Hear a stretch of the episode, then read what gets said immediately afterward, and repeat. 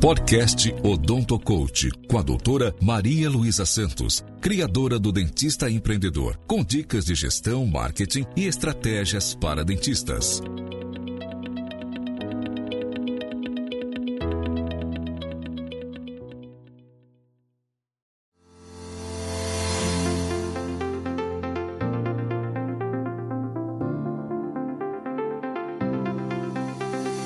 Para você ser um empreendedor em odontologia e não apenas dentista, um dos conceitos básicos a se entender são os 8 P's do marketing, de que forma ele influencia a sua clínica e como pode ser aplicada. O conceito dos 4 P's do marketing foi criado por Philip Kotler, que é um renomado autor na área de marketing, que escreveu diversos livros, como por exemplo Marketing para o século XXI, Marketing 3.0. Ele fala que os quatro P's do marketing que são produto, preço, praça e promoção, formam um mix de marketing que vai muito além de uma simples divulgação e que, quando alinhados, permitem que o público-alvo seja atingido com mais facilidade. Hoje já se fala nos 8 P's de marketing, onde o produto refere-se ao serviço que você oferece na sua clínica e precisa atender à demanda dos consumidores.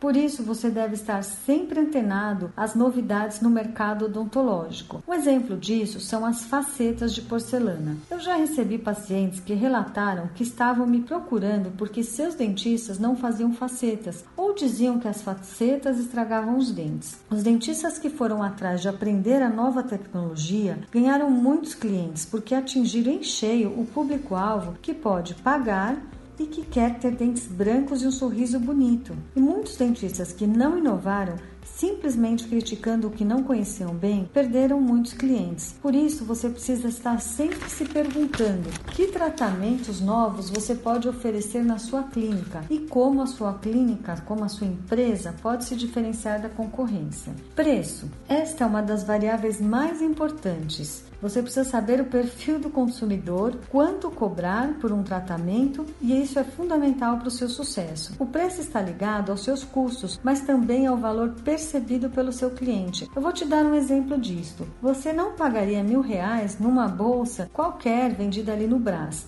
Mas muitas pessoas pagam muito para ter uma bolsa Chanel, Dior, pelo status que elas acreditam que esta bolsa proporciona a elas quando as estão usando. Portanto, o seu preço tem que ser atrativo para o seu público-alvo, considerando suas necessidades, renda e o que este público exige. No caso do preço, pergunte-se sempre quais são os preços dos concorrentes e se os seus custos suportam os preços do mercado. Se não suportam, qual o valor que você pode agregar para se diferenciar e cobrar valores melhores? A margem de lucro pode ser reduzida em caso de descontos? Quanto? Você fazendo essas perguntas, usando esses dois primeiros P's, já vai te ajudar muito. Eu vou falar dos outros P's para você ter uma noção completa de como eles ajudam você no seu dia a dia clínico e no seu negócio.